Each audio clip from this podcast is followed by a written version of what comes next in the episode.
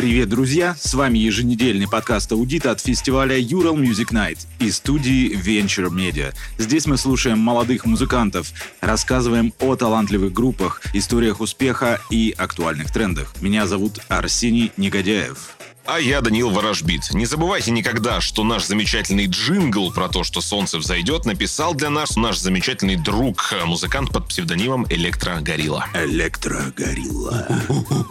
В нашем подкасте мы общаемся на разные темы с экспертами музыкальной индустрии и известными музыкантами. Мы уверены, что опыт этих людей, их истории и советы помогут всем нам и вам узнать о музыке еще больше нового и интересного.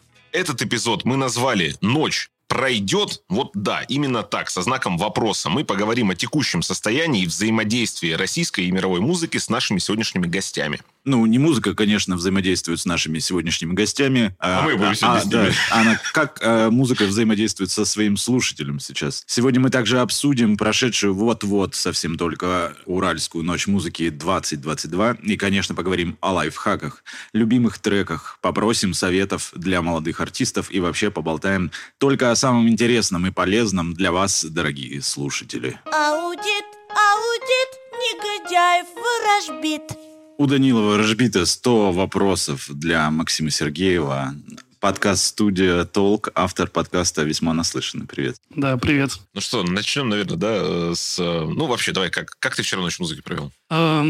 Мне кажется, я провел достаточно насыщенно. Я вчера диджейл в баре «Мелодия» с 8 до 10, потом мы шли э, пешочком в другую сторону города, чтобы послушать «Успеть парнишку». Вот, я успел на него по послушать, но мне было мало, поэтому решил как-то насладиться побольше, потому что знал, что э, «Ночь музыки» и по-любому много людей соберет, потому что видел, что, ну, прям народу много слушает и фанатеют, плюс он очень классно на, опене, на неопене работал с толпой, там прям людей как-то заводил. Вот, и когда мы пришли э, в другой конец города, мы думали, что выступление уже его закончился, а он только, он даже еще не выходил. Вот, ну, мы, в общем, так, типа, приятно удивились. Вот. В целом, как сказать, я из Калининграда, и я довольно часто ездил э, на всякие музыкальные фестивали в Европу, и, в принципе, ну, ты видишь, э, в каком обычном настроении находится город, когда там что-то проходит, фестиваль, там концерт. И тут прям было очень приятное ощущение, потому что это мой первый раз на Урал Music Night, и как бы когда ты видишь, как вообще все это происходит, что там перекрывают улицы, очень много народу ходит, это все посвящено музыке, ну, то есть там не, не день города там или еще что-либо, и э, у всех такое классное настроение, много сцен, много каких-то событий, какие-то там музыканты поют там э, уличные там и какие-то перформансы, в общем, это все классно выглядит. Вот. Э, в целом, насколько я понял, были какие-то там грехи с организацией, конечно, вот, но я понимаю прекрасно, что э, такое количество сцен и вообще людей все это как-то сменеджерить, мне кажется, довольно тяжело. Вот. И по пути обратно в мелодии я успел еще послушать Максим немножко, и, по-моему, на Экобразова еще успел заспить.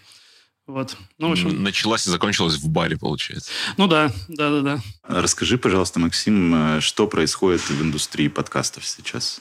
Мне кажется, что в индустрии подкастов сейчас есть определенное затишье. Вот, потому что э, там, после, условно, февраля э, много подкастов либо поставили на стоп, либо стали реже выходить выпуски. Некоторые подкасты, они скажем так, делались для каких-то определенных компаний, фирм, ну, если это как-то все делалось на заказ, то там некоторые компании просто скажут, что, сорян, у нас сейчас уже нет денег, и мы, в общем, ставим это все на стоп, вот, но, тем не менее, какие-то индивидуальные подкастеры, они продолжают выходить, просто был определенный какой-то перерыв, там всем потребовалось какое-то время как-то отойти немножко и набраться сил, вот, но, тем не менее, сейчас э, все к этому более-менее возвращаются, потому что понимают, что нужно жить э, какой-то своей обычной, привычной жизнью, и, в общем, э, все равно делать то, что тебе нравится. Ну, лично для меня подкаст — это как раз одно из таких дел, которые мне очень нравится делать. Э, я потому что ну, у себя дома как бы, ну, вот у меня основная работа — это подкасты, плюс я еще диджею, делаю вечеринки в Калининграде. Uh-huh. Вот. И, в общем, как бы подкасты — это такая моя прям отдушина, потому что очень много классных гостей, которых нужно успеть записать, и там у некоторых какие-то бывают э, дедлайны, там, потому что кто-то там только в определенное время доступен, кто-то там уехал из страны, там еще что-то. В общем, э, нужно всех успеть поймать. Вот мы много рассуждаем о том, какой размер подкаста идеальный. То есть э, нет ли ощущения, что подкасты настолько длинные, что им трудно найти свою аудиторию? То есть ну, там полтора часа слушать э, речь, э, людей о чем-то. Особенно если ты как бы не, по, не поклонник подкаста. То есть ты вот увидел такой, ё-моё, 46 минут. Если честно, мне кажется, мне сложно судить, потому что я ну, три года уже работаю с подкастами. У меня mm-hmm. есть, мне кажется, определенная профдеформация. Я вот ну, вне работы подкасты почти вообще не слушаю, потому что мне и так как бы 24 на 7 я типа сижу в наушниках, монтирую другие чужие подкасты. Там, вот. Ну, в общем, сложная эта вот, тема. А, мне кажется, что идеальный, там, условный, мне кажется, разговорный подкаст, такой беседа там или интервью, он, мне кажется, должен быть точно больше 40 минут, потому что я помню прекрасно, что у меня есть там пара выпусков с некоторыми музыкантами, которые длились там примерно там полчаса, но там гость обычно был такой очень скудный на ответ, и он, в общем, очень как-то односложно отвечал, там скорее, типа, был вопрос-ответ, вопрос-ответ, но их просто было очень много, из-за этого был такой хронометраж. И мне прям самому, когда я иногда переслушиваю свои выпуски, то есть не хватает гостя, то есть хочется, mm-hmm. чтобы он что-то больше рассказал. Я считаю, что есть определенный формат с э, выпусками, когда, и там, с форматом подкастов, где есть какие-то практические советы, к примеру, там, э, там не знаю, подкаст какой-нибудь про финансы, там приглашать какого-нибудь эксперта, который отвечает, там, как там сейчас сейчас там, инвестировать, еще что-нибудь делать.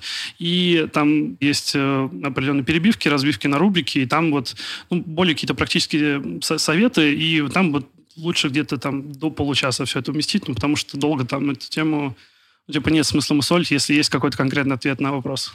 У меня есть некоторые друзья э, и приятели, которые музыканты э, и ведут э, собственные подкасты. Они обсуждают там все, начиная от цвета носков, э, заканчивая новыми альбомами. Ты вот только что разговаривал и рассказывал про то, как важно музыкантам иметь свой подкаст. Это вообще важно? Конечно. Вот мне, кстати, тоже, знаешь, я когда увидел тему, я, к сожалению, не успел mm. на, ну, целиком на лекцию, но я когда увидел тему, я вот немножко удивился, потому что если еще вдобавок ко всем релизам, которые делают музыканты, будет столько же подкастов именных, то есть это как вообще? То есть что это? Как Нет, ну, это? ну, ну, в моем понятии, то есть подкаст это реально проще, чем какой-нибудь вести там видеоблог, ну, то есть именно из форматов, где ты можешь, э, не знаю, там вышел у тебя альбом, ты там взял, там расписал и там рассказал там в нескольких выпусках, что там ты в него закладывал условно mm-hmm. это твой продукт, ты можешь его сам как бы менеджерить, там тебе довольно это просто все, мне кажется, будет смонтировать, и проще, чем там сидеть, э, писать это все там красивым языком, следить за какой-то там пунктуацией, еще там чем-то. Тем более, что сейчас э, как раз, мне кажется, в отличие от Ютуба, ну, удобно то, что в подкаст-приложениях, конечно, есть э, разные там рубрики, разбивки, то есть э, и все это удобно как бы смотреть, и, ну, тебя, мне кажется, легче найдут, чем на Ютубе, на условном, где там есть определенная система рекомендаций и вот этого всего. Да, все же, музыкантам, о чем лучше в своих подкастах вещать вообще? Ну, вот кроме релиза. Я просто очень часто, ну, то есть где-то иногда, там, не знаю, с какими-то группами дружишь, и там где-нибудь заходишь там в гримерку там или просто где-нибудь с ним в баре встречаешься, и я часто видел, что у многих проскакивает тогда, типа, надо записать свой подкаст. И вот, ну, обычно это просто, типа, надо, надо, надо, но никто как бы ничего этого не делает, и просто все не очень понимают, какой этого потенциала, поэтому, может быть, есть какая-то неуверенность, надо ли это делать. Вот. Мне кажется, что если у музыканта есть определенная, скажем так, вовлеченная аудитория, им определенно будет интересно, что сами музыканты слушают, помимо того, что они там сами выпускают, плюс какие-то жизненные штуки тоже там кажется, особо каким-то нечувствительным, а как бы чувственным музыкантам, которые прям много чего переживают, проживают, будет классно, если они будут еще делиться, не знаю, там, может быть, какие-то, какими-то своими проблемами, там, с кем-то что-то обсуждать. Терапевтический да, подкаст. Да, да, да, да. Что неплохо. То есть вот смотри, э, должен ли вот подкаст «Музыкант» должен быть про музыку целиком? Или это может быть вообще просто lifestyle, например? Может быть, lifestyle, например, но точно так же тоже есть определенные аналогии с Ютубом, и есть же всякие эти скажем так, влоги, ну, то есть да. там, где просто музыканты показывают какую-то свою определенную туровую жизнь.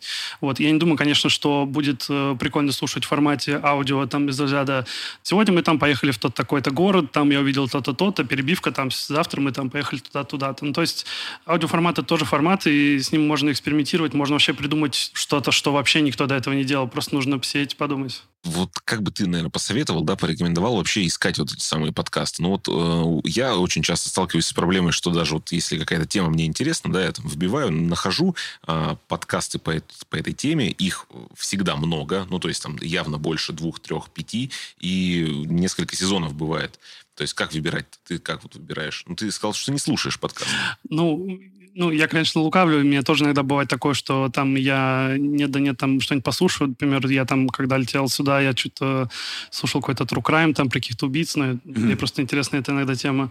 По-моему, нет других альтернатив э, издания подкаст.ру. Это издание про подкасты, по-моему, единственное пока что медиа, которое существует. Там часто выходят подборки, можно их смотреть. Плюс э, стараться больше обращать внимание на те подкасты, которые как раз э, фичерят, то есть дают промо там вот в баннерах и там в Apple тоже какие-то определенные подборки появляются, но, конечно, никак по-другому, кроме как просто брать и слушать и понимать, что тебе нравится, что нет, но ты вот, мне кажется, тут нет такого, что там как-то кто-то тебе там посоветует. Я вот думаю, надо подкаст знакомства, чтобы вот у каждого подкаста был эпизод минут на 20, знаешь, такой вот... Э, а, что нет, слушай, будет, слушай, я, я, ты как раз, да, сказал, э, трейлер же есть, да, у подкастов, но то есть э, это бывает не на всех площадках э, ярко выражено, потому что mm-hmm. их не все там ставят вверх, на Яндексе, допустим, оно есть, но э, можно просто промотать до самого низа, и те подкастеры, которые как бы шарят, что такое подкасты, как их там публикуют, там есть трейлер, там на минуту, на две, и там вот коротко будет объяснено, что это такое. Вот. У нас есть трейлер. Да. Да. И джингл. Спасибо электрогорилле. Вы прошарены, да, подкастеры. Перейдем к Блицу.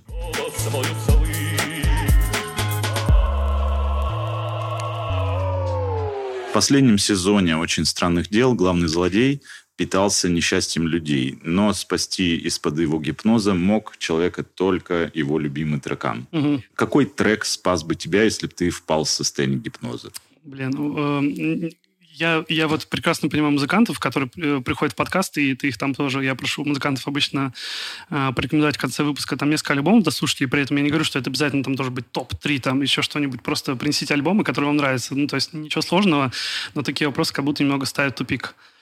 Я помню, какая там э, песня звучала в том сериале. Там была Running Up That Hill, mm-hmm. Кейт Буш. Кейт не знаю, меня бы э, там из такого состояния, в котором там была та девчонка, которая там э, воспарила, скажем так, меня бы, не знаю, вытащила какая-нибудь Take On Me.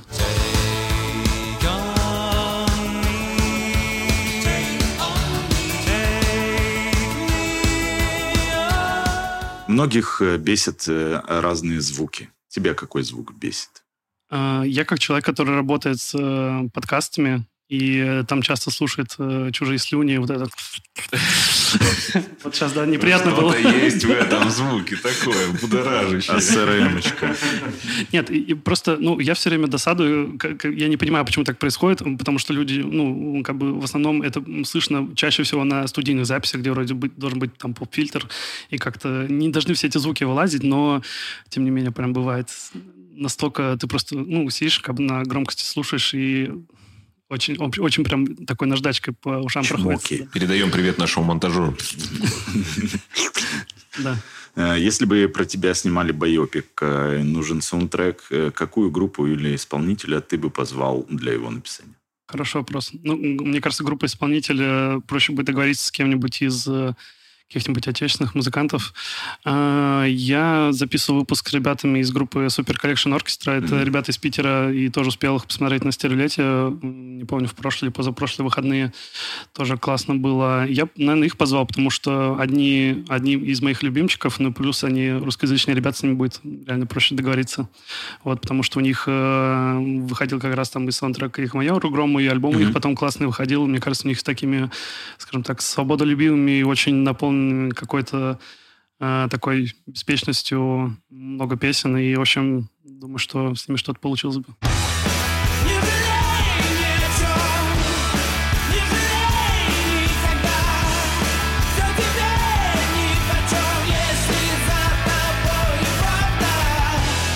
самый недооцененный музыкальный инструмент у современных музыкантов, которого вот тебе не хватает? Мне кажется, что музыканту нужно почаще обращаться к каким-то этническим инструментам. Ну, mm-hmm. то есть э, даже это не обязательно, чтобы музыкант был из ну, как вот этой этнической группы. У меня, допустим, дома лежит варган, мне его подарили, но я, к примеру, не, не очень хорошо на нем играю, хотел бы тоже научиться. Мне кажется, в общем, где-нибудь в орган бы классно зашел. Тоже в какой-нибудь, пускай там Индии или какой-нибудь металле тоже. Трип-хоп, мне кажется, вот там. Да, прям... да, да, да, да, да. У меня вот, кстати, друзья, у них есть магазин варганов, и они сами занимаются производством. Просто чудесный инструмент. У меня у самого дома штук 10, наверное, варганов. Э, и у меня тоже, наверное, тут профдеформация. Я не считаю э, варган необычным инструментом, я на нем постоянно играю. Расскажи, какой твой любимый подкаст и почему? Я, наверное, я уже говорил, да, что я слушаю часто какие-то True Crime подкасты. Мне кажется, их э, тоже незаслуженно мало на каком-то российском пространстве. В свое время, по-моему, это делали ребята из э, Disgusting Man, э, Мгм. эти отвратительные мужики. У них выходил подкаст, он назывался «Радио Полночь». Там был сборник из восьми, по-моему, или десяти таких ну, я сказал, что да, люблю true crime, но я еще люблю всякие, скажем так, крипи истории, то есть э, что-то страшное. И там как раз было, м, по-моему, 8 или 10 историй, может быть, даже 6, которые были как раз основаны на реальных событиях. И я очень тащусь по саунд-дизайну. Я сейчас учусь, кстати, на саунд-дизайнер, планирую из подкаста перекатиться в геймдев. И, в общем, э, там очень классный саунд-дизайн, очень классная дикторская работа, и с музыкой там прям вот классный какой-то симбиоз, потому что там в некоторых выпусках такая очень гнетущая атмосфера, и я не помню, когда это слушал, что-то каким-то вечером или ночью, мне реально было жутко просто от вот этих историй и как они поданы, как они оформлены. Этот подкаст, к сожалению, уже не выходит. А как он называется? А, Криминальная Россия. Э, Радио полночь называется подкаст. Да. Спасибо, Максим. Спасибо, что ответил. Мы стали гораздо более лучше, Звук, звук, звук улучшился. более лучше сразу же разбираться в подкастах. И я надеюсь, что наши слушатели тоже. Максим Сергеев был у нас в гостях, подкаст-студия «Толк», автор подкаста «Весьма наслышан». Вам спасибо, ребят. Аудит, аудит, негодяев ворожбит. И в гостях нашего подкаста Катерина Павлова, основатель и руководитель digital-агентства в музыкальной индустрии Салда Мафия. Привет, Катя. Скажи, пожалуйста, как твоя ночь музыки прошла вчера? Привет, привет. Слушай, прошла хорошо. Я, конечно, не успела посмотреть всех, кого хотела бы посмотреть. Наверное, это даже комплементарно фестивалю. Но вчера выступали же мои ребята свидание на одной из сцен, поэтому большинство времени я провела на этой сцене с ними, конечно. Ну, Свидание со свиданием. Свидание со свиданием. Случайная любовь, случайно навсегда. Случайная любовь, случайно навсегда. Вот топ-3, вот если вот так вот выделить, вот на кого вы хотела, ты попасть, но не успела. Ох, слушайте, мне было интересно зайти на Максим, потому что там был такой лютый ажиотаж. Мне просто было очень интересно посмотреть, как оно будет. Знаешь ли ты, вдоль ночных дорог шла босиком, не жалея ног, сердце его теперь в твоих руках, не потеряй его и не сломай. На хедлайнеров, конечно, хотелось. Хотелось посмотреть какую-нибудь такую более андеграундную сцену, но я даже не выделяла каких-то конкретных имен, потому что я понимала, что это будет э, вообще маловероятно. Ты открыла какое-то новое имя? Парнишку я хотела, конечно, еще послушать тоже живьем, да, но не сложилось. Но почему ты меня бросила, Сая? У твоего окна стою, замерзаю. Мне снится, что ты мою голову перерезаешь. Потом вытаскиваешь сердце и его съедаешь. Ну что, сейчас есть солдаты вообще? Да, я бы даже сказала, что они есть еще кратно даже больше Мгм. есть, потому что я, по крайней мере, сейчас очень чувствую и по букингу со стороны свидания, и э, по букингу, когда я кого-то букирую, что, во-первых, люди очень хотят еще больше, хотят, наверное, как никогда каких-то позитивных эмоций, Мгм. и продажи реально а, по скорости выросли. Ну, по крайней мере, у нас точно, потому что мы развивали ВКонтакте Мгм.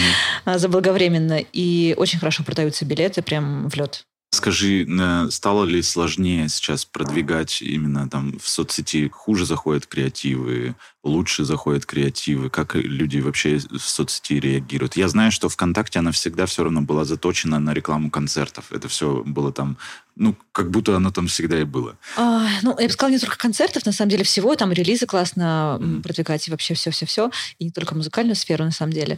Но раз мы о ней, а, знаешь, почему стало сложнее? Потому что обновились правила Мгм. а, модерации. Они абсолютно новые, касается того, что нельзя писать капслоком, делать супер контрастные цвета, надо убрать все эмоджи из всех прошлых кампаний, обрезается текст, который раньше не обрезался. Мгм. Это просто вообще супер головная боль. Вот в этом стало безумно сложно, но уже у меня стадия как бы смирение с этим. А еще нельзя теперь текста много на баннерах, не более 20%. Да, Да, 40. ну 20. И теперь... 20, а нам 20. разрешили 40 ВКонтакте. Они сказали, можете 40 разместить. Ну все, сейчас будет разговорчик ВКонтакте после подкаста. Вот, поэтому стало в этом плане сложнее, и сложнее становится, ну, я думаю, будет становиться это из-за того, что идет борьба за внимание пользователей, чтобы хотя бы на пару секунд э, пользователь прочитал, хотя бы остановился именно твое объявление, нужно, конечно, придумывать какие-то интересные связки, посылы, креативы, так, чтобы это не просто был высокий там, CTR, показали, показатели эффективности, но при этом еще это было все целевое. Поэтому, ну, это, мне кажется, вечная, такая вечная сложность, веч- вечная проблема. Давай один на лайфхак для молодых артистов э, и один инструмент какой-нибудь, который вот сейчас ты используешь, топчик, вот что точно застрелит. Слушайте, ну так не работает. Нет такого общего инструмента. Так зависит от аудитории, от э, того, какая работа с ней была. Поэтому я тут, наверное, разочарую. Нету такого топчика инструмента. А, но если прям брать глобально, то, конечно, топчик инструмента это когда вы занимаетесь аккумуляцией своей, своей базы и собираете людей, которые покупали билеты, которые ходили на мероприятия, которые а, как-то проявляют себя активно. Потом приглашаете их вступить, не люблю слово заставляете, приглашаете а, вступить к вам в какую-нибудь рассылочку, например, видят рассылку, и потом очень быстро оповещаете их о концертах, турах. Вообще это позволяет в лед продавать билеты потом. Ну, то есть э, играть с э, людьми в долгую. Сто процентов. Я вот только за игры в долгу, потому что это супер экономит бюджеты, помогает расширять аудиторию и тратить меньше и меньше денег. Не, Я сти- что-то так вас заслушался. не стирайте базы, называется. Это, это на, на- на- что-то на таргетологическом. Да, да, да. Правда. То есть вот э, можно сейчас, да, смело говорить, что ВКонтакте как бы главный инструмент. Да, он на самом деле был один, одним из главных. Просто не все хотели в это верить и туда идти. Но вот те группы, которые не шли туда, а теперь пришли и ничего не понимают, или, нуля, да. да, это не очень легко. Я просто вижу даже по примеру промо а, концертов медийных артистов, которые показались очень там всем известные на слуху, но которые вкладывались в ныне запрещенную соцсеть, э, неважно даже, как они вкладывались, а, но вообще игнорировали ВКонтакте или делали это минимально, минимально там присутствовали, то и- и у них очень все сейчас э, не весело по сборам, потому что аудитория там не сформирована, и просто то, что артист медийный, не всегда позволяет, скажем так, эффективно строить компанию в сети, где у них аудитория не проаккумулирована или их не особо слушает. Ну вот смотри, я молодая группа свиданий. У меня 100 подпи- подписчиков, которых я пригласил. Это мои все друзья. У Что нас мне не делать? 100 подписчиков, Я знаю. Ну, к- когда-то было 100. Вот.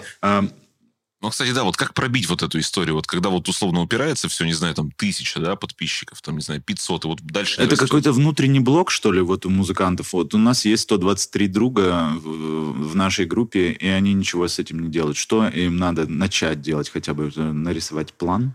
А, Рисовать план – это хорошо, иметь какую-то стратегию тоже бы не было бы неплохо. Но здесь, мне кажется, работа по двум направлениям. Первое – это супер вкладываться в свои выступления и концерты, так чтобы те люди, которые приходили, пусть даже там придет 5-10 новых человек, но им понравилось настолько, что они потом расскажут друзьям, напишут у себя в соцсетях и придут уже потом с двумя друзьями. И так оно потихонечку будет расти. Это для меня показатель того, что а, по шоу все хорошо, все, все классно, есть какая-то единая концепция, тоже все влияет. А по части продвижения постоянно заниматься привлечением аудитории, потому что музыканты обычно мыслят и молодые, и даже не молодые иногда, что вот есть инфоповод, надо его отработать. Все, инфоповод закончился, про самым забываем, потом возьмем таргетолога за недельку, он нагонит людей на концерт, и все. Но это не рабочая история. Это постоянное развитие. Я супер люблю время, когда нету концертов, и есть там тот же месяц, когда можно не шарашить таргетом а, по, по продаже билетов, например, да, или по релизу. А это время позаниматься аккумулированием аудитории, та, которая про тебя знает, тебя любит, но не состоит в сообществе. Ее утеплить до вступления в сообщество, потом до рассылки. Привлечь новую аудиторию, показать ей какие-то классные песни, самые популярные, при- привлечь ее в группу и вот, вот, вот по этой всей цепочке провести. И это вот то время, когда можно базу по факту расширить, потому что когда мы говорим про концерты, мы уже работаем с аудиторией, которая у нас уже есть. Очень опрометчиво а, в одну цель продать концерт, билеты на концерт, поставить еще цель еще привлечь новую аудиторию, еще утеплить тех, кто не так утепленный, пока еще не фанат. Это все вот в кашу замиксовать, в кашу цели и не получить в итоге ничего. Так не работает. Вот этого понимания у групп нету. Мгм. Вот, этом, вот эта проблема. Надо, получается, по- на месяц, допустим, ставить, да? Ну, то есть вот одна цель, и мы на нее работаем. Если вот мы продвигаем концерт, то мы вот только в это бьем, да? Если у нас там сингл, то тоже все вот на продвижение сингла, да, и не смешивать. Ну, лучше так, потому что иначе будет и конкуренция между объявлениями. Она не, не то, что прям какая-то супер существенная, но аудитория будет видеть один посыл, другой посыл. Что и делать? Э, Очень мон- монозадачно мы и можем выполнять одно целевое действие. Поэтому лучше, конечно, разделить. Отработал концерт, отработал релиз, например, потом там концерт отработал, или это можно пересекать рассекать, но очень аккуратно, и когда уже знаешь аудиторию. Но одновременно с одного объявления ждать и подписки в группу, и утепление аудитории, и продажи билетов, и, и увеличение прослушиваний, вот все это мерять единой кашей, это большая тоже ошибка. А вот смотри, вот сидит напротив тебя Данил Ворожбит, он барабанщик, играет э, в пяти группах или в десяти. Э, Как ему продвинуть себя как бренд, как барабанщика? Вот ему, э, у него нет цели продвигать все 10 групп, потому что он в них во всех играет. А, Но, допустим, продвинуть себя как барабанщика ему интересно. Интересно, Даня? Интересно. да. Так, и в чем вопрос? С чего начать? Ну, я бы начала с того, что расписать концепцию бренда и что ты хочешь транслировать, э, как ты это будешь подчеркивать постами, какой тип контента это будет подчеркивать, а, ставить это тоже на продвижение. Ну, то есть, по факту, здесь разница не такая супер большая, ну, глобально по инструментам. Говорим о продвижении группы, либо продвижении личного бренда. Написать контент-план, э, привести свои страницы в порядок. Когда заходишь э, в холодную, вообще не зная тебя на страницу, какое впечатление о тебе складывается о чем ты пишешь, как ты это делаешь. Поэтому здесь, в принципе, почти такая же работа. Ну, может быть, добав- добавится более там точная работа по каким-то СМИ, по каким-то имиджевым мероприятиям. Но по факту это такая же аналогия, как и работа с группами. Просто это будет другой порядок мероприятий. А вот портрет целевой аудитории, например, вот как в бизнесе, да, это бывает, что вот, условно, наши услуги, вот они вот там для, не знаю, там, а, Для Васи людей, Пупкина. да, э, для Васи и, и там, Василисы Пупкиных, да, там, которые, которые в целом, ну, то есть вот портрет целевой аудитории для музыкантов это или там для обычных просто людей, он тоже должен быть. Конечно, потому что тогда ты будешь понимать, э, для кого ты пишешь, э, что эти люди ждут, э, какие у них потребности, как ты эти потребности подчеркиваешь у себя в постах, как ты подчеркиваешь то, что ты транслируешь, насколько им это нужно. То есть оно, это вообще это пе- первоочередно вообще для всего, потому что без понимания целевой аудитории, получается, ты вещаешь на всех, а значит, ни на кого. Всегда должно быть какое-то нишевание. Даже когда тебе кажется, что твоя музыка, она на многие категории, распиши эти категории максимально точно. Это будет уже более точное взаимодействие, попадание. Как с этой аудиторией общаться? На ты, на вы, какой тон of voice? Это же тоже зависит от аудитории в том числе. Конечно, ты тоже можешь диктовать с высоты да, своего брендинга уже какие-то и, и такие вещи тоже. Но для начала нужно понимать, с кем ты говоришь и, и На о чем. каком языке, И на да. каком языке, и о чем, и что им нужно. Э, Перед коротким нашим блицем хочется задать еще такой вопрос. Ты как продвиженец можешь дать совет, какую музыку э, лучше записывать сейчас музыкантам? Ну, то есть, может быть, не жанрово, а хотя бы ну, эмоционально там описать, что сейчас зайдет. Мне кажется, такой немножко кон- конъюнктурный вопрос такой чуть-чуть. А он скорее не, не конъюнктурный, Философский, наверное, да. а э, чем вдохновляться, что ли? Слушай, я здесь, наверное, непопулярную такую точку зрения выскажу. Можно проанализировать стриминги. Мы, когда общались с коллегами, говорили о том, что сейчас эпоха там, новой искренности, рока опять бес- бесконечная. Но мне кажется, что нужно играть то, что в тебе есть, и то, в чем ты будешь органичен и искренен. Потому что, на мой взгляд, аудитория очень чувствует, когда ты пытаешься подстроиться подо что-то и быть э, где-то, сл- словить какую-то там волну, которая тебе не свойственна. Это всегда видно. И на самом деле я видела примеры группы, которые смотрятся на сцене классно, у них есть шоу, они круто сыграны, они все классно играют, но вот что-то не ёркает, не торкает внутри. Вот просто какая-то Нет немножко... свидания. Нету, да, нету какого-то вот мэча, знаешь, магии, мэджика. И мне кажется, она достигается, когда человек супер искренне делает то, что ему нравится. И то же самое с творчеством, наверное. Когда ты делаешь что-то очень искренне, пусть это будет нишевая какая-то история, но ты тоже найдешь своего слушателя. Просто, конечно, да, это вопрос там аудитории. Может ли там супер ниши собрать стадион? Ну, вряд ли. Но если ты готов делать то, что тебе не нравится, но для того, чтобы что-то собрать, наверное, есть такие случаи, когда- это срабатывает, но это немножко вот не в плоскости моей картины мира, в этом есть тяжело рассуждать. Я вот за то, чтобы делать максимально то, что нравится, и то, что резонирует. И мне кажется, на эту искренность. Люди прощают даже какую-то не суперсложную игру иногда, не супер крутое шоу. Человек может выйти просто с гитарой, да, но если это супер искренне и прям вот вообще сердечко в сердечко, то тоже будет своя аудитория. Вот мне нравится очень такой подход. Даня, давай, блиц.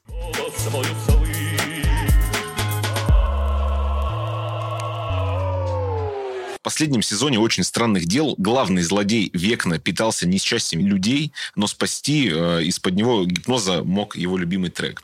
Вот э, одну из героинь спас трек Кейт Буш «Running Up That Hill», который сейчас разрывает чарты. Вот вопрос, какой бы трек спас тебя от гипноза? От гипноза? О боже, от гипноза. Мне кажется, что-нибудь такое супер бодрое, пам-пам-пам-пам, от гипноза. Слушайте, какие сложные вопросы. Это было сложнее, чем Это про... блиц, да. Это было сложнее, чем про продвижение. Подождите.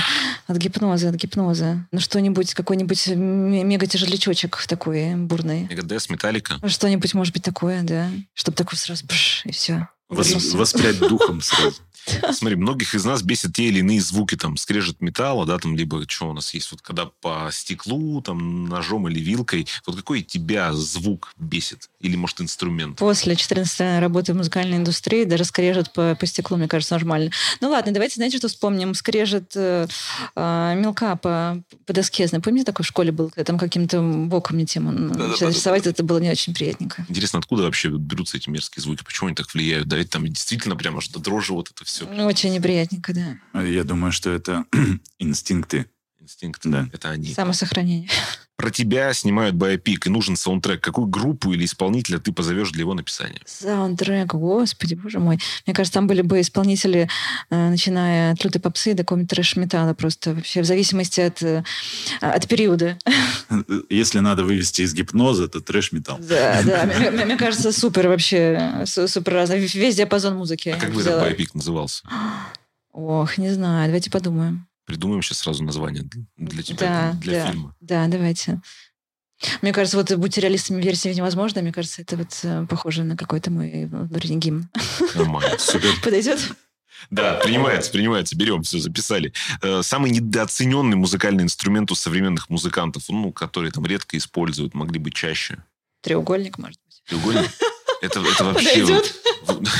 вот- Я всегда хотел быть тем самым человеком в оркестре, который вот раз в концерт... Вот, я Они же тоже- деньги я тоже. получают еще, ведь Да? нормальные, явно. Слушайте, Ну, может быть, конечно. по- сделаем свою группу и будем треугольником Это играть? называется перкуссионист. Три треугольника. Вот так вот мы эту группу назовем. Ну, смотри, мы же подкаст, а, поэтому какой твой любимый подкаст и почему? Слушайте, я грешна в том, что я не так часто слушаю подкасты, несмотря на то, что я даже одно время делала свой подкаст, и я никак не могу привыкнуть к культуре слушания подкастов. Не знаю, вы только сегодня с утра обсуждали это с коллегами.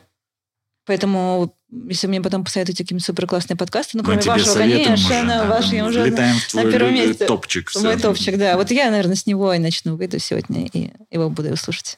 Спасибо. Это была Катя Павлова. И скоро к нам придет следующий гость. Спасибо всем, пока. Аудит, аудит, негодяев ворожбит.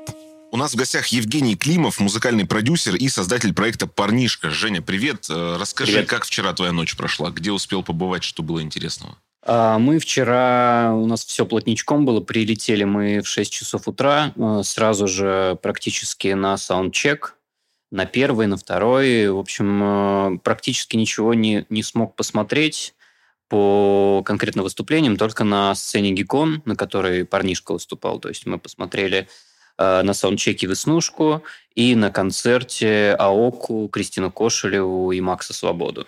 Вот. И так по сторикам видел, как выступали тоже знакомые а, группа Поле, с которыми мы сделали feat а, для трибьюта кино. Мгм. Вот мы с ними познакомились на шоу-кейсе New Open, и как-то вот уже так, э, для нескольких проектов сотрудничали.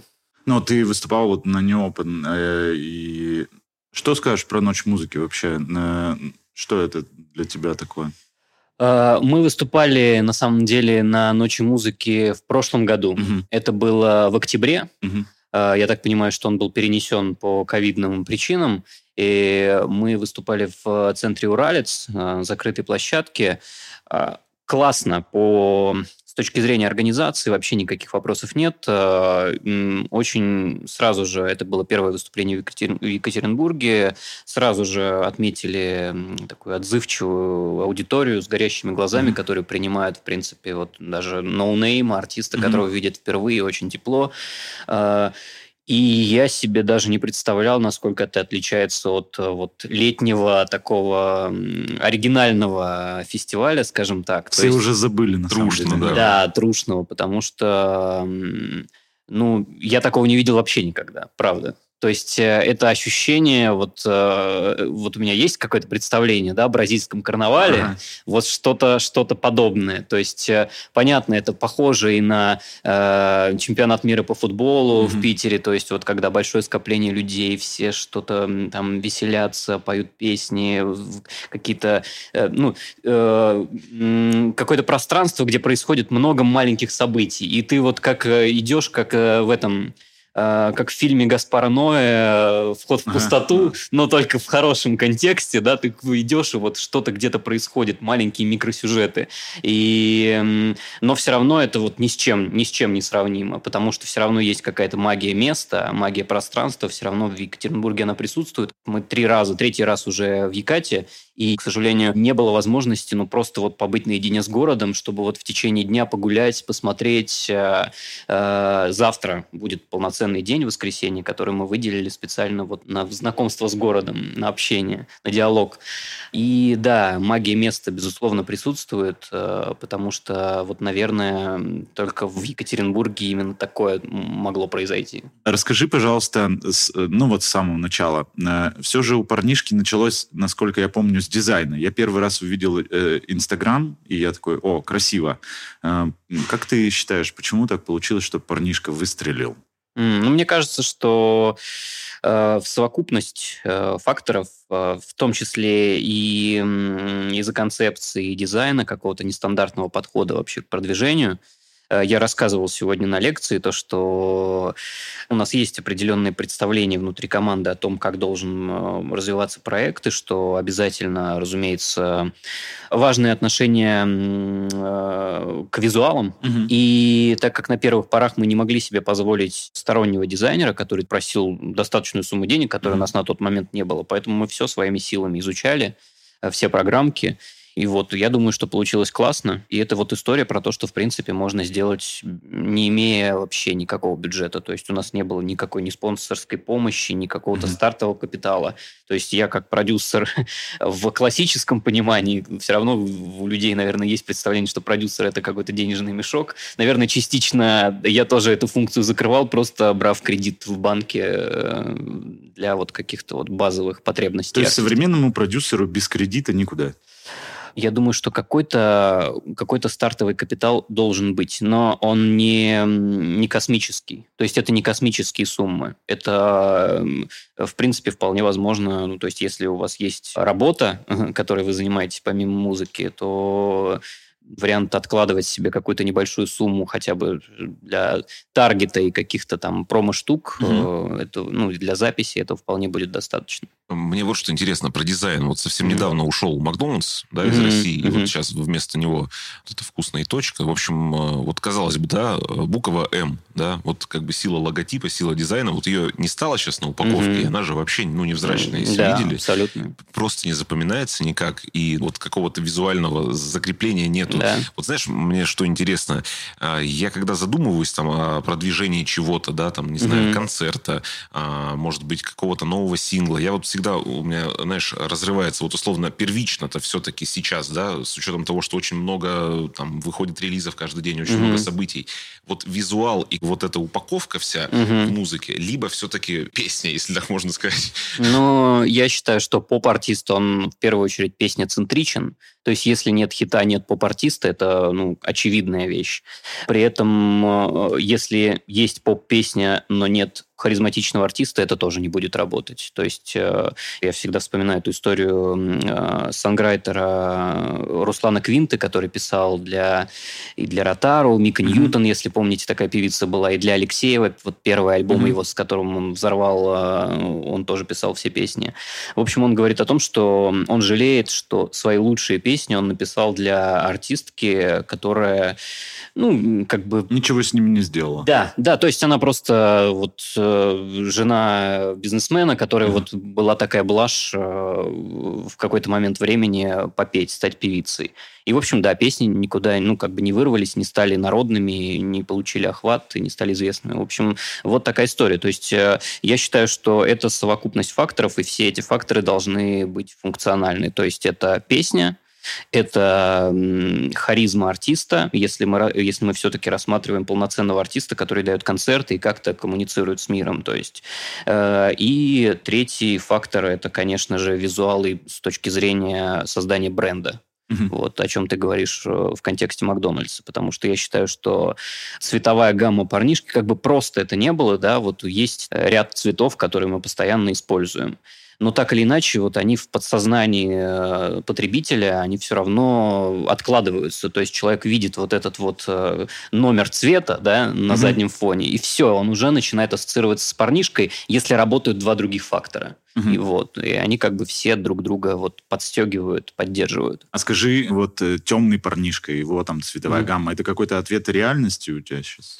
Да, плохой, плохой плох- парнишка, да, плохой пардон. парнишка, да, изначально он предполагался, то есть мы хотели сделать такую историю, что парнишка это проект-сериал, который от сезона к сезону может кардинально меняться, то есть как вот человек развивается, растет, так и артист-парнишка из детского возраста может перейти в юношеский, Мгм. там во взрослый, и там уже другие проблемы, другие вопросы. Соответственно, да, плохой парнишка, он тоже изначально предполагался, но спустя два года, после того, как свои задачи э, реализует хороший парнишка. Мгм. Но получилось так, что мы поняли, что хороший парнишка не может быть э, таким хороший вот в контексте времени, э, в котором мы все оказались. Поэтому мы подумали, что вот у нас есть материал, который лежит и ждет своего часа, но вот, по-моему, этот час настал, надо его... Это будет какой-то плавный переход или это будет... Это э, будет параллельно, параллельный да, это будет параллельное сосуществование, но при этом хороший парнишка уже тоже э, ряд песен, которые мы планировали релизить, мы просто исключили. Мгм. На время или навсегда непонятно, потому что артист это тоже про контекст. И если э, ты живешь вне контекста, то ну, ты теряешь актуальность времени просто, потому что э, ну, это важно. Соответственно, мы просто даже изменили контент-план э, по выпуску песен. Они стали другими. Мгм. То есть и, и, и как бы я стал писать другие песни, поэтому да, контекстуальность очень важна. А как вы выбираете для фитов артистов? Это либо входящие, как Мгм. произошло с Эллой, например. То есть э, Элла послушала альбом, э, написала респект в директе, а потом сказала, блин, классно будет, если мы что-то вместе сделаем. И опять же, я посмотрел в демках, что у меня вот есть песня «Мы умрем», которая вообще не планировалась, опять же, к выпуску. Э, Я подумал, блин, наверное, с Эллой вот выйдет классно вот этот трек. Спросил у своей фокус-группы, у меня есть там 3-4 человека, которым я постоянно Мгм. ну, доверяю, которым отправляю в первую очередь демки. Они говорят, да, да, надо этот трек отправлять. Ну, в общем, я отправил Элли, она говорит, блин, хитяра, отлично, давай будем работать.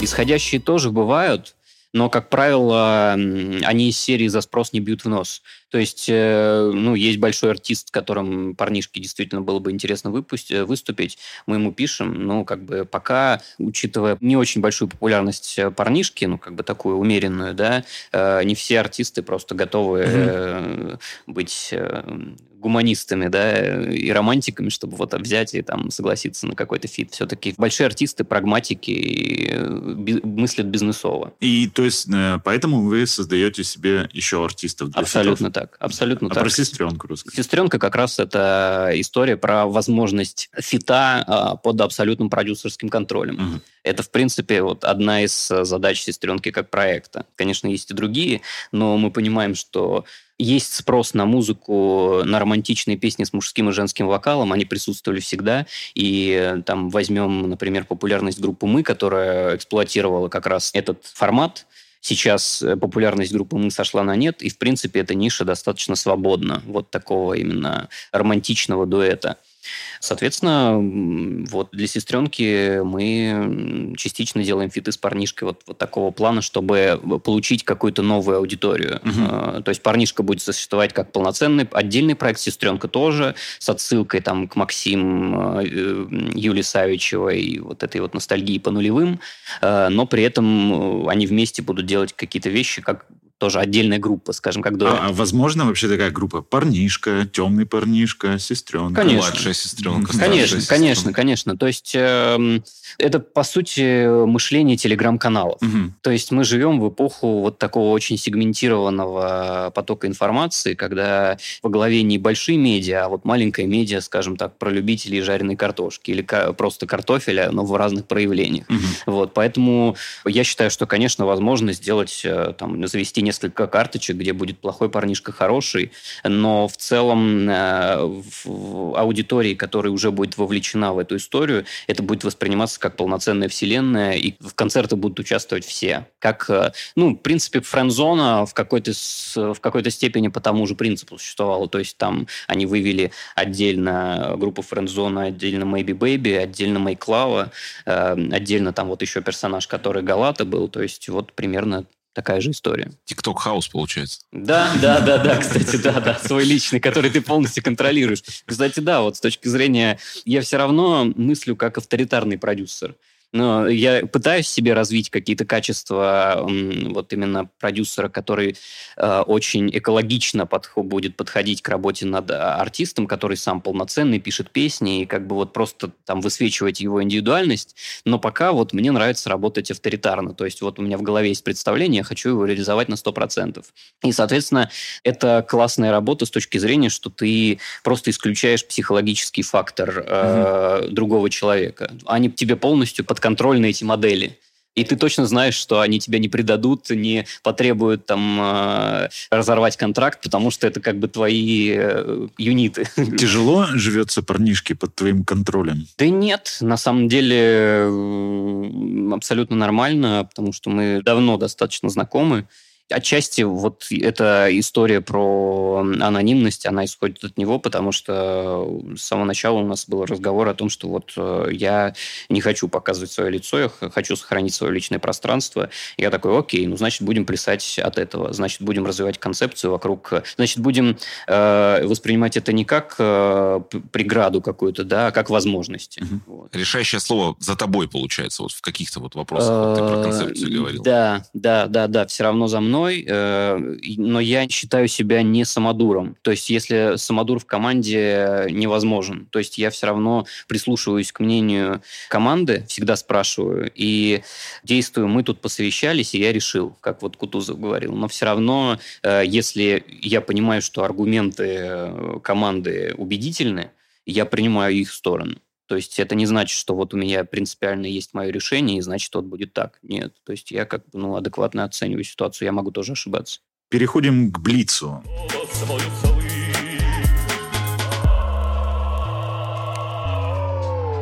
Последнем сезоне «Очень странных дел» главный злодей питался несчастьем людей. Мгм. Но спасти их из-под его гипноза мог э, любимый трек. Вот и Мгм. одну- Заспойлерил да. последний сезон. Да, Очень Это странных дел. специально, мы так всем сейчас заспойлерим.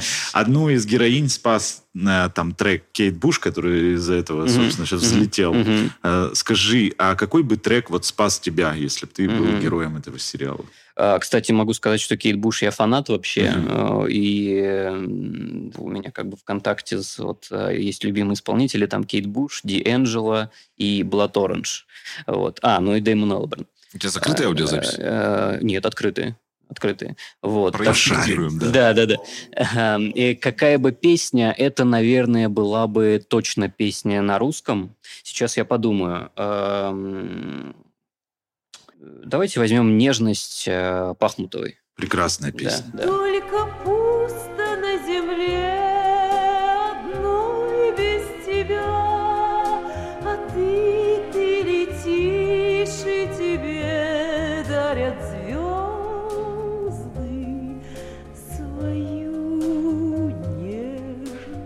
А многих э, людей бесят э, звуки разные. То есть скрежетание мела или нож по тарелке. Какой звук или инструмент или там пресет бесит тебя? Э, Сегодня сразу вот по горячим следам скажу, что меня бесил ск- скрипучий стол. Я не мог на него облокотиться, и он так... Мне так хотелось вот чуть-чуть вот так вот сгорбившись э, сидеть на выступлении, но пришлось другую позу избрать, облокотившись на стул. Э, Вот. Скрип стола, когда ты не хочешь, чтобы он скрипел. Сделаешь трек со скрипом стола? Да почему нет? Да, Класс. без проблем. Если про тебя снимают байопик и нужен саундтрек, какую группу или исполнителя ты позвал бы для его написания? А байопик я продюсирую или просто я дал согласие на... Дал согласие. Просто дал согласие, хорошо. Э, можно из зарубежных. Да, Конечно. любая группа, Мы любой напишем. коллектив. Хорошо. Э, Дэймон Элберн.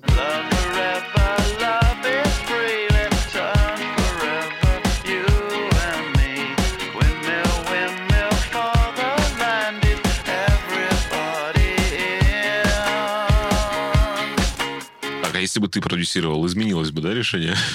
Конечно, я думаю, что байопик состоял бы из моих песен просто трибьютом в исполнении разных артистов, которых я бы и отобрал. Самый недооцененный музыкальный инструмент у современных музыкантов. Вообще мне э, печально, что ушла эпоха любви к э, восточным инструментам э, в поп-музыке. Мгм. Вот если вспомнить, там, нулевые, там, постоянно вот эти сэмплы Уда, Мгм. там, ситара. Поэтому мне Уд нравится. Вот я, бы, я считаю, Ну, что он может быть, сейчас вернется. А может быть, Турция, да. братья. Да, кстати, да-да-да. Других-то инструментов сейчас не Да, будет. да, да. Не, кстати, еще желейка. Крутой инструмент. И мы же подкаст, э, поэтому расскажи, какой твой любимый подкаст и почему? Мой любимый подкаст. А Я на самом деле вот так ничего не слушаю из подкастов. Я слушал на самом деле «Слушай, Сереж», когда м, Мудрик, э, два Сережи оценивали новую музыку, мне кажется, что вот есть какой-то недостаток вот такого рода формата листинга треков в реальном времени. Э, Мгм. Возможно, даже более сегментированно, то есть не только инди-поп-музыку, но и поп-музыку и э, жанровую. Было бы интересно. Класс, спасибо большое. Евгений. Спасибо вам. Спасибо. Спасибо. Аудит, аудит, негодяев ворожбит. И у нас в гостях Сергей Мудрик, э, главный редактор ВК музыки, героически переживший ночь музыки, но не без потерь. Привет, Ну Сергей. да, да, всем добрый день, вечер, утро, когда вы это слушаете. Потери мои слышны в данный момент. Так со мной все хорошо, но э, по иронии судьбы, несмотря на то, что мне еще нужно говорить на конференции фестиваля, э, голос у меня звучит так, поэтому этот сексуальный, да, эротичный, эротичный тон, эротичный и из последней силы одновременно. Для тех, кто не просвещен, что произошло, почему так? У меня ни- ничего не случилось конкретного, просто как бы или про простыл, или что-то такое, но в общем, голос э, решил мне немножко сказать пока, как пел артист золота э, на 15 языках. Ты переместился сейчас во ВКонтакте. Расскажи, чем ты там занимаешься. Я руковожу работой редакции, то есть э, контент на витрине, плейлисты э, и какие-то сторонние активности, которые взаимосвязаны с э, нашей деятельностью, с брендом ВК-музыка. Вот так вот. Как в ближайшее время ВК-музыка изменится? Есть эм, много планов, на самом деле. Я вообще не все могу озвучить. Мгм. Ну, из каких-то конкретных планов у нас была история, что разделены и несколько отличаются плейлисты и витрины вообще, в принципе, в приложении и в разделе соцсети. Мгм. Как будто немножко две инкарнации. Раньше приложение называлось «Бум», и Мгм. оно как будто было отделено. А теперь э, и то, и то называется «ВК-музыка». Но пока еще окончательно не объединено, несмотря на то, что об этом давно уже говорили. И вот уже совсем скоро, и это наша первичная, первостепенная задача, мы объединим витрины, они будут одинаково выглядеть, и будут одинаковые плейлисты основные, в которые все хотят попасть. Будут одинаки- одинаковые вид витрины. Плюс мы запустим, планируем во всяком случае, витрины жанровые а, с разделением по жанрам. Будут отдельные витрины у каждого. у- ну, не прям у каждого жанра. Там у хардкора или у эмбиента не будет отдельной витрины. Но будет у рока и у электроники, например, отдельная витрина. И тем, кто в одну сторону будет проще как-то найти новое, интересное для себя.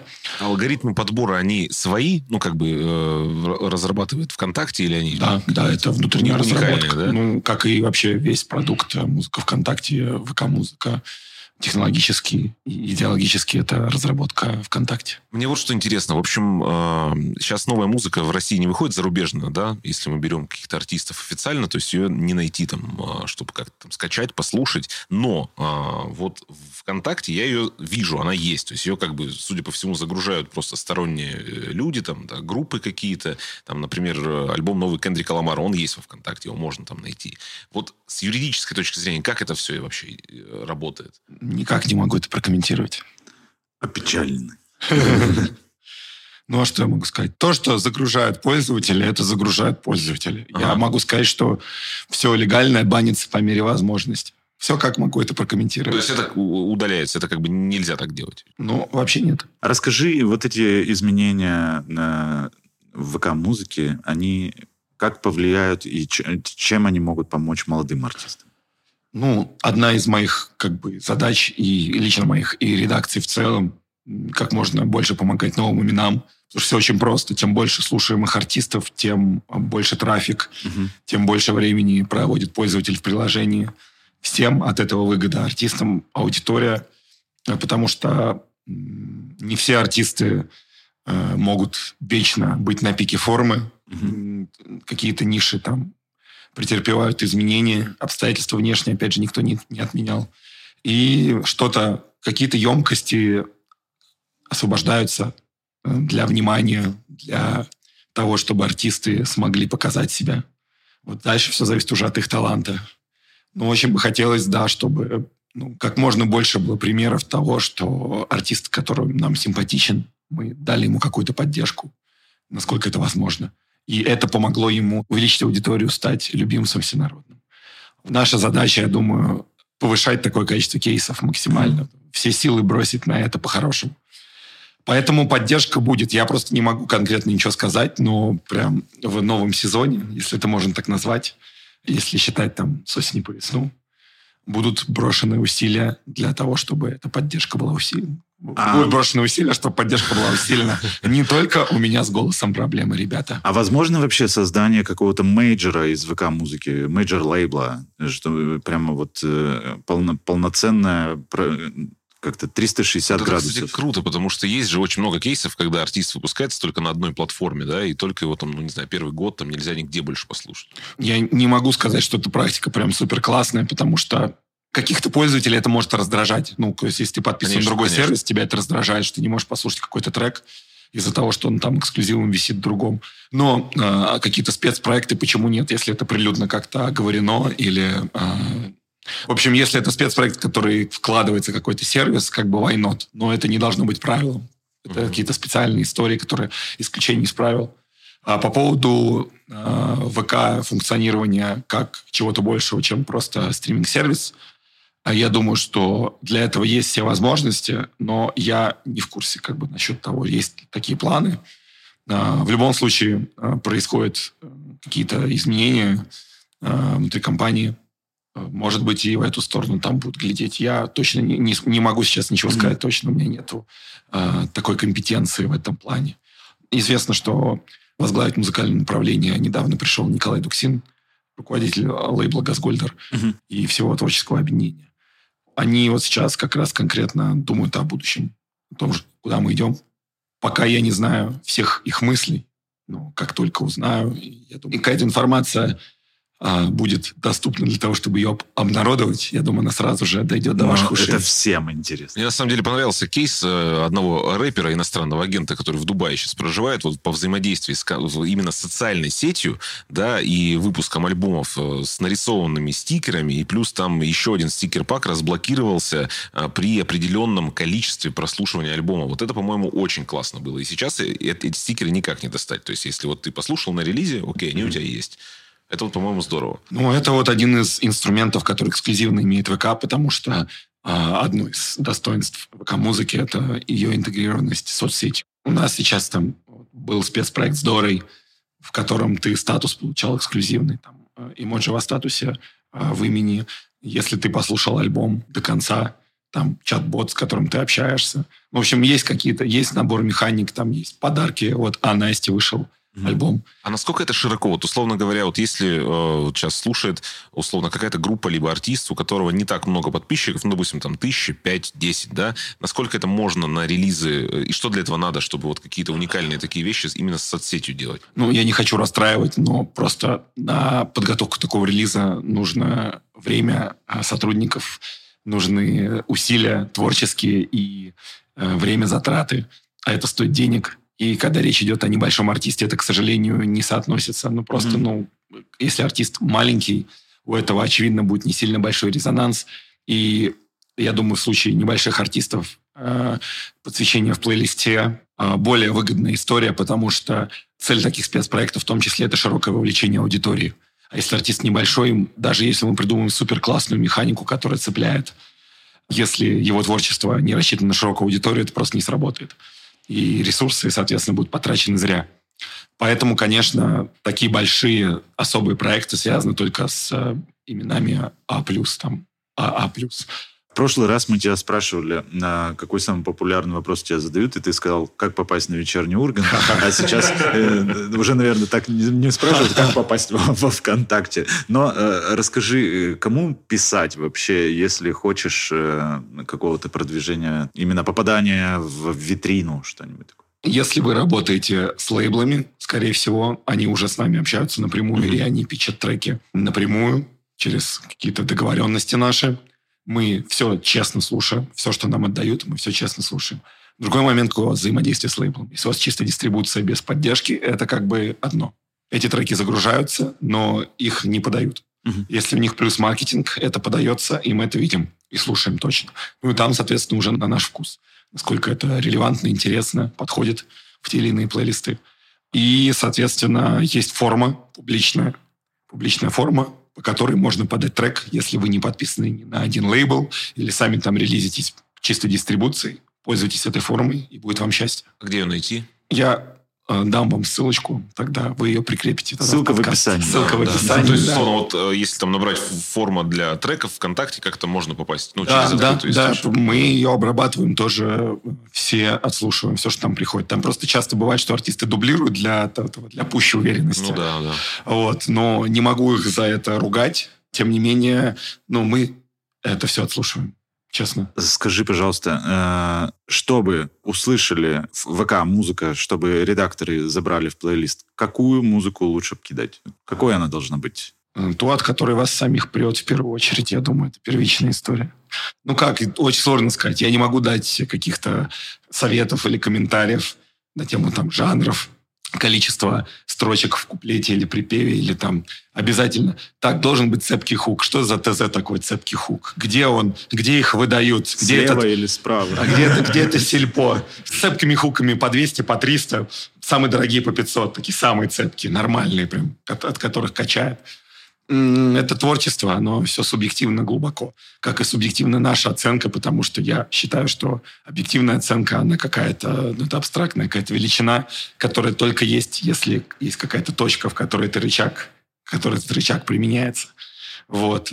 Поэтому все только от вас зависит. Я всегда везде говорю, что, чуваки, ищите самое прекрасное и удивительное, и уникальное, что у вас есть, и культивируйте это. Главное, не придумывайте это, потому что это проблема. То есть, если вы решили, так, я теперь буду красить тени и готическое что-то играть, если это противит вашему внутреннему состоянию, вашей идентичности как артиста, это будет слышно. Вы можете скрывать это как угодно, можете мимикрировать под то, что сейчас в чартах происходит. Но если у вас нет внутреннего резонанса с этим, слушатель э, это почувствует и не проголосует рублем. Вот. Принято. Э, Время блица? время блица. Блиц.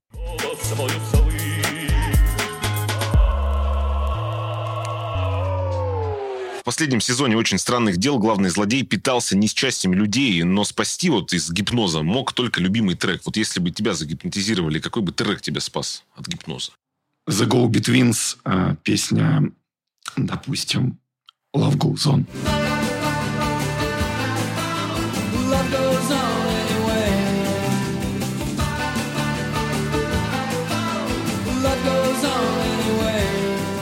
Многих э, из нас бесит всякие разные звуки, ну, там, скрежет э, вилкой по тарелке, там, мелом по доске. Вот тебя какой-то бесит звук или инструмент прям вот что до дрожи? Ну, у меня не, не рождается какой-то оригинальный ответ. Я думаю, что какие-то скрипы мне также неприятны, как и всем. Вот. Что-то высокочастотное, э, вызывающее желание убежать из места, где это звучит. Вот, я думаю, что иногда это бывают э, вокалы выступающих групп. И так тоже бывает. Вот смотри, про тебя снимают биопик, и нужен саундтрек. Вот мы сейчас его выбираем. Какую группу или исполнителя позовешь для написания? Э, Парнишку позову. Раз уж мы с ним шатаутим друг другу постоянно. Давай здесь. И это реально, в отличие от э, многих других вариантов. Отлично. Или группу «Комсомольск» позову еще. Ну, надо вместе их тогда. Фит. Ну, половина, половина. Есть. Пусть будет там какая-то часть э, динамичная, она на комсомольске будет, а лиричная будет на парнишке. Давайте так сделаем.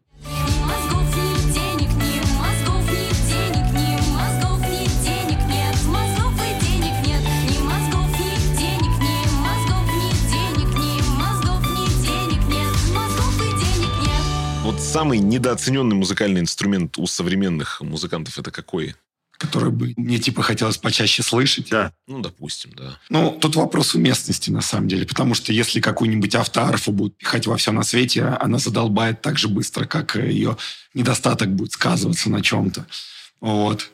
Ну, давайте я скажу тромбон. Больше тромбона. Больше тромбонов. Причем, э, да, причем в неожиданных местах он должен быть. Не в, не в оркестровой пачке и не в духовой секции. Он должен просто внезапно появляться. Вместо 808 бочки. Прокачивать, да, должен жестко. Мы подкаст, э, поэтому вот какой твой любимый подкаст и почему? Что слушаешь вообще? Честно, ничего не слушаю. Слушал свой, когда он был. Слушай, Сереж, я скажу подкаст свой любимый, от которого я реально получил много удовольствия. Это «История русской попсы». Это подкаст Шурика Горбачева и Клинга, который сопровождал выход книги «Не надо стесняться». Мгм. Вот. О, я его с большим удовольствием послушал, потому что там реально много вещей было с неожиданных э, сторон обсуждено и осмотрено. А, ну и планетроника Ника Завриева тоже было бы классно, конечно, если бы там были фрагменты композиции, но это вопрос правовой. Ну, именно там сторителлинг восхитительный. И широта, так сказать, взглядов и глубина погружения в материал. Скажи еще, ночь музыки, Екатеринбург. Для тебя лично возник какой-то саундтрек или трек этой ночи? А, ну, люди распевающие, знаешь ли ты, Максим, потому что послушать это было э, возможности не было из-за того, Да. что было тихо, а людей было примерно миллион тысяч, как бы вот. А, и люди, собственно, сами себя развлекали этим исполнением. А если относительно серьезно сказать, ну, кроме, естественно, очевидного варианта «Луч солнца золотого», который все в конце поют, или там песни какой-то группы «Браво», которые у меня на подкорке лежат э, с там возраста, э, когда там вышел альбом «На перекрестках весны» в 95 году. Мне Мгм. было 8. Вот, собственно, с тех пор э, это все во мне живет, и помню все песни с этого альбома наизусть, поэтому с удовольствием им подпевал на концерте. Ну, мне очень понравилось выступление группы «Амаш» татарской, которая выступала на сцене Yummy Music у Уралочки. Ну и, собственно, я думаю, что какой-нибудь их трек вполне подойдет в качестве саундтрека этого фестиваля. Наконец-то я увидел за три года Ural Music Night в том виде, в каком он должен быть. Вот, и это, конечно, впечатляет. В гостях у нас был Сергей Мудрик. Спасибо, Сергей. Спасибо вам и извините за э, качество, так сказать, э, обертонов моих, э, так сказать, пронаунс или как это еще назвать. Но вот ночь музыки, она такая. Приезжайте в следующем году обязательно. Это наш первый выпуск в новом сезоне, и скоро будут новые гости, новые сверхполезные истории и советы молодым артистам, куча новой музыки для ваших ушей. Короче, слушайте много новой музыки, верьте в хорошее и не останавливайтесь на достигнутом. А также ставьте ваши оценки, пишите комментарии и не забывайте, что есть музыка, под которую хочется танцевать. Есть песни, которым хочется подпевать, а есть подкаст «Аудит», который нужно слушать во все уши. И помните, ночь обязательно пройдет. Ночь пройдет, наступит утро ясное. Люблю эту песню.